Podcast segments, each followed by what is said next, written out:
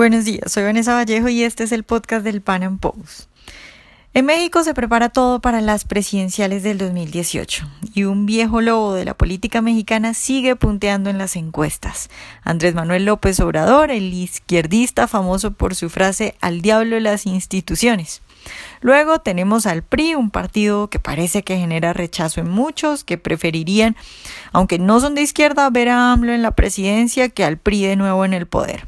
Y después tenemos una unión un poco rara, si se quiere, el Frente Ciudadano por México, del que hace parte el PAN, un partido de derecha, centro derecha, conservador supuestamente, que intenta salir de su crisis de popularidad a través de esta coalición en la que también está el PRD, que es de izquierda, y el Movimiento Ciudadano. Mejor dicho, los mexicanos no tienen mucho de dónde escoger. En el podcast de hoy vamos a hablar al respecto, vamos a hacer un análisis de las propuestas de cada uno de estos partidos e intentaremos resolver la pregunta clave. ¿Cuál es el mal menor? Nuestro invitado de hoy es José Torrá, él es economista por la Universidad Nacional Autónoma de México, gerente de investigación en la Fundación Caminos de la Libertad de México y coautor del Índice de Libertad Económica de Norteamérica del Fraser Institute.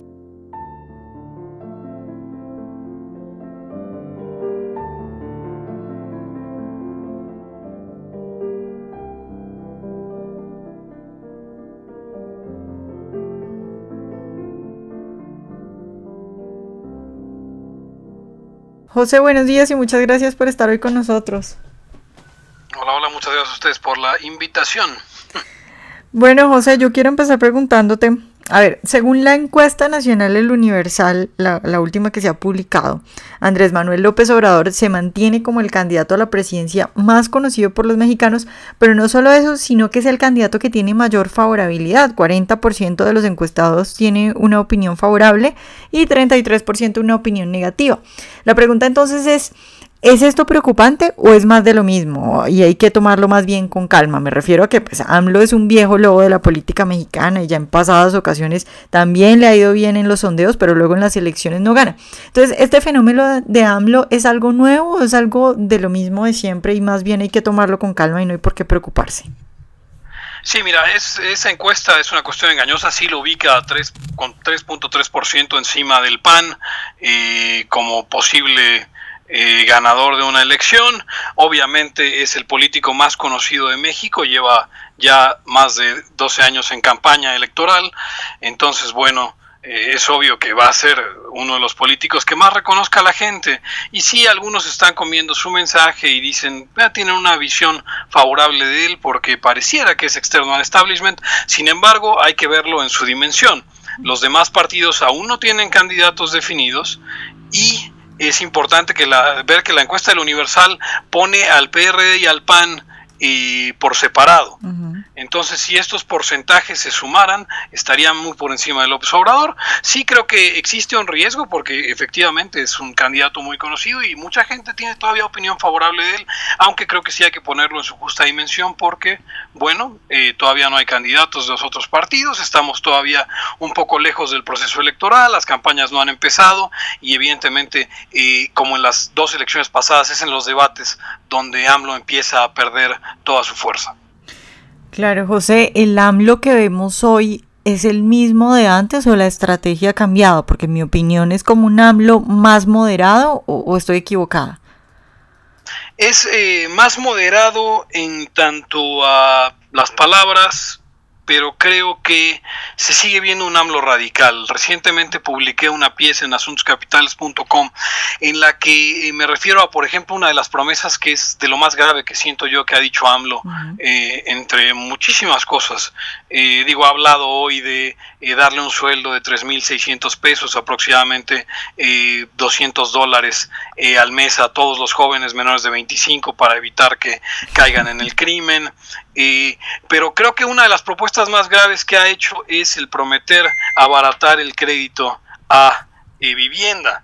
Eh, parece que no aprendió nada de las lecciones que nos dejó la crisis del 2008, porque exactamente replicando eh, lo que hicieron en aquel entonces los tomadores de decisiones y que llevó a, Estados Unidos a, probablemente la segunda crisis más profunda de su historia. AMLO lo está prometiendo acá. Está diciendo, vamos a bajar las tasas de interés a vivienda, está diciendo, vamos a regalarle dinero a la gente. Eh, lo mismo de siempre. Sí, no está con un discurso revolucionario como suele estar, no está acusando a todos de ser la mafia del poder, de ser, porque tiene mejores asesores esta vez. Sin embargo, las propuestas que da son exactamente las mismas de siempre, solo con un lenguaje un poco más eh, calmado pero al final si uno revisa a detalle cada una de sus propuestas, el día de ayer, 21 de noviembre, que es que estamos grabando en 22, sacó eh, su eh, programa, se llama Proyecto 18.mx, me parece, donde está todo su programa de, eh, de propuesta de gobierno. Y hay hay bastantes huecos en la forma en la que dice que va a hacerlo. Pero sí, sin duda en el discurso es mucho, mucho más moderado, aunque si se asoma uno de golpe a sus propuestas específicas, evidentemente existen todavía esos, eh, esas grandes promesas de gran hombre y que bueno, al final sabemos a dónde puede llevar esto, ¿no? Claro. Eh, José, la otra pregunta que, que, uno se puede hacer es que el 40% de los encuestados tengan una opinión favorable de este personaje, que como tú lo dices, tiene propuestas descabelladas y las dice abiertamente, muestra que en México las ideas de izquierda son bastante populares o esto es más bien un fenómeno anti-establishment o una cosa así, un fenómeno de rechazo al PRI al PAN. Sí, eh, yo creo que principalmente más que gusto por la izquierda, en México existe un, eh, un odio hacia el PRI con, justa razón, ¿no? 70 eh, años de un régimen que pasó de socialista a fascista, a socialista de nuevo, entonces fue algo complicado de vivir durante 70 años, la gente lo recuerda todavía y obviamente nadie está contento de decir, oh, el PRI va a volver a ser electo. Y creo que lo que vimos, por ejemplo, eh, en la elección del, del Estado de México eh, de gobernador, que fue este mismo año, donde eh, Delfina, la candidata de Morena, quedó en segundo lugar, muy cerca del primer lugar que fue Alfredo del Mazo del PRI, es que la gente incluso panistas y perredistas salieron a votar para castigar al PRI y como la posible persona que podía ganarle al PRI era Delfina, pues salieron a votar por ella. Creo que el enojo en contra del PRI es lo que está moviendo esto. Sí, mucha gente tiene una opinión favorable de López Obrador, pero incluso hablando con las personas, uno se da cuenta que te dicen, bueno, sí, es un, es un buen tipo, es buen intencionado, pero claramente la política no se trata de buenas intenciones, aunque no te voy a decir que no tiene fanáticos detrás de él. Creo yo que eh, el asunto es que llegando a las urnas se define y ya perdió dos elecciones anteriores. Creo que la gente que sale a votar no es la misma que está contestando las encuestas. Eh, muchas de estas personas que tienen una buena imagen del Obrador eh, ni siquiera eh, son, vamos, electores verdaderos, pues. Y, bueno, eh, al final, en los dos años últimos se ha visto, en los debates es donde empieza a perder la popularidad, porque es donde es transparente, ¿ves? Cuando lo ponen a enfrentarse en contra de los otros candidatos, cuando lo ponen a hablar de sus propuestas y realmente le cuesta trabajo defenderlas porque no tiene a su equipo de asesores diciéndole qué tiene que decir, López Obrador se desinfla. Sí es preocupante, si México está en riesgo de seguir el camino de Argentina y de Venezuela y de Ecuador, eh, pero creo que habría que tomarlo en su justa dimensión. Eh, a mí me parece más que eh, de miedo alentador el resultado de la última encuesta de Universal, porque parece que no está muy lejos. Eh, muchos pensábamos que bien podía estar 30 puntos arriba del PRI y, y, que el PAN y el PRD tendrían cero votos por porque ya la gente no, no está convencida, pues, principalmente con la alianza que hay ahora. Pero creo que 3 puntos, 3.3% arriba es una desventaja manejable para, eh, para los otros partidos y es en los debates donde López Obrador de verdad se desinfla. Eh, es un muy mal eh, argumentador, obviamente sus, sus propuestas son probablemente las menos sensatas de todas y usualmente él es el que tiende a las descalificaciones en vez de las propuestas dentro de los debates. Y eso le ha costado realmente las dos últimas elecciones. Claro, José, los otros dos oponentes que podríamos ver sería el PRI y tendríamos el Frente Ciudadano por México, pero yo quiero empezar preguntándote por el PRI. Eh, tenemos a Miguel Ángel Osorio, que sería como la figura más visible con una favorabilidad del 20%. Eh, pero un poco para nuestros oyentes que no están en México, tú hablabas ahora y hablábamos de, de, la, de la desconfianza y de la eh, tristeza y el rechazo que siente ya la gente con el PRI. ¿Eso a qué se debe? Para explicarles en contexto a nuestros oyentes, ¿por qué los mexicanos están aburridos del PRI? Bien, eh, el, el, PRI, Partido Revolucionario Institucional, eh, surge allá en el año 1928, eh, después de la Revolución Mexicana, como Partido Nacional Revolucionario, luego como Partido de la Revolución Mexicana y finalmente como Partido Revolucionario Institucional, en un proceso de seis o siete años. Es esa transformación.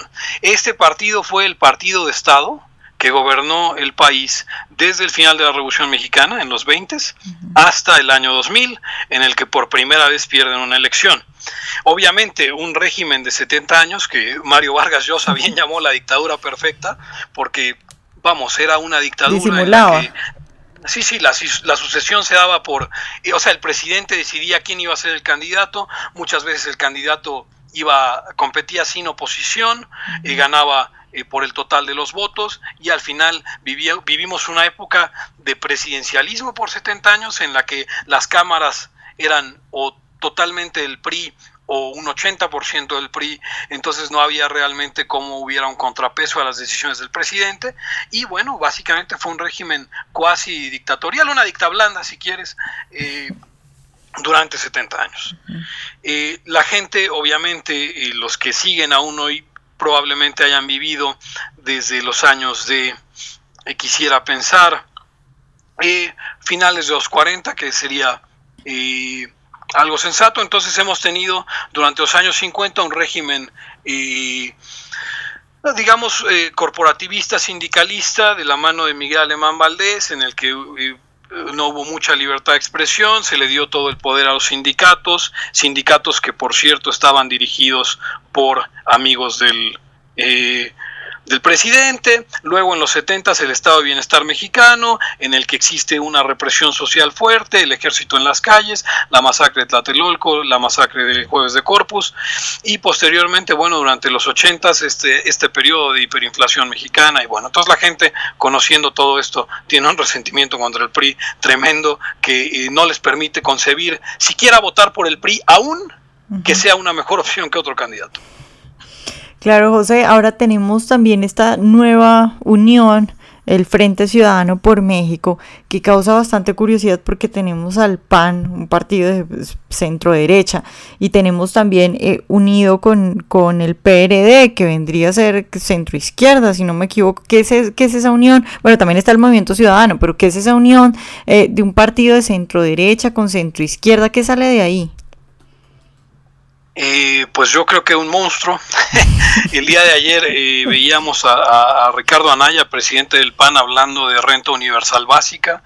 y mm. realmente no se sabe, eh, o sea, la naturaleza de la unión es obvia, hacerle frente al PRI y hacerle frente a López Obrador. El PRD tiene un gran resentimiento con López Obrador, porque él fue miembro y fundador del PRD y posteriormente los abandonó para fundar su propio partido cuando no decidieron que su personalidad fuera la gran figura del partido. El PAN está en una severa crisis en la que es probablemente de los tres viejos partidos mexicanos, eh, PRI, PAN y PRD, es el que está un poco más... Eh, que tiene mucho menos apoyo en esta época después de la del gobierno de Felipe Calderón. Entonces, bueno, esta alianza es para volver a, tener, volver a ser una fuerza política.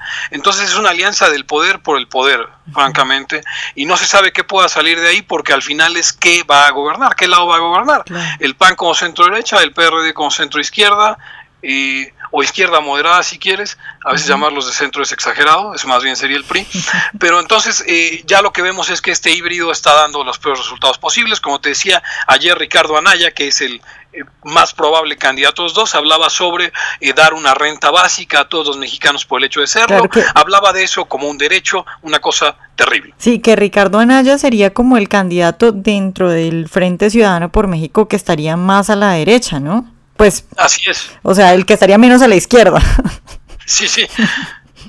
es, eh, bueno, ha sido presidente del PAN, un, candidato que había sido, bueno, un político que había sido bastante amistoso con las ideas del libre mercado, obviamente desde la perspectiva conservadora, no necesariamente liberal o libertaria, pero ahora lo oímos hablar de ampliar programas sociales y eso es, yo creo, el peor resultado que podría dar de la mezcla de estos dos partidos.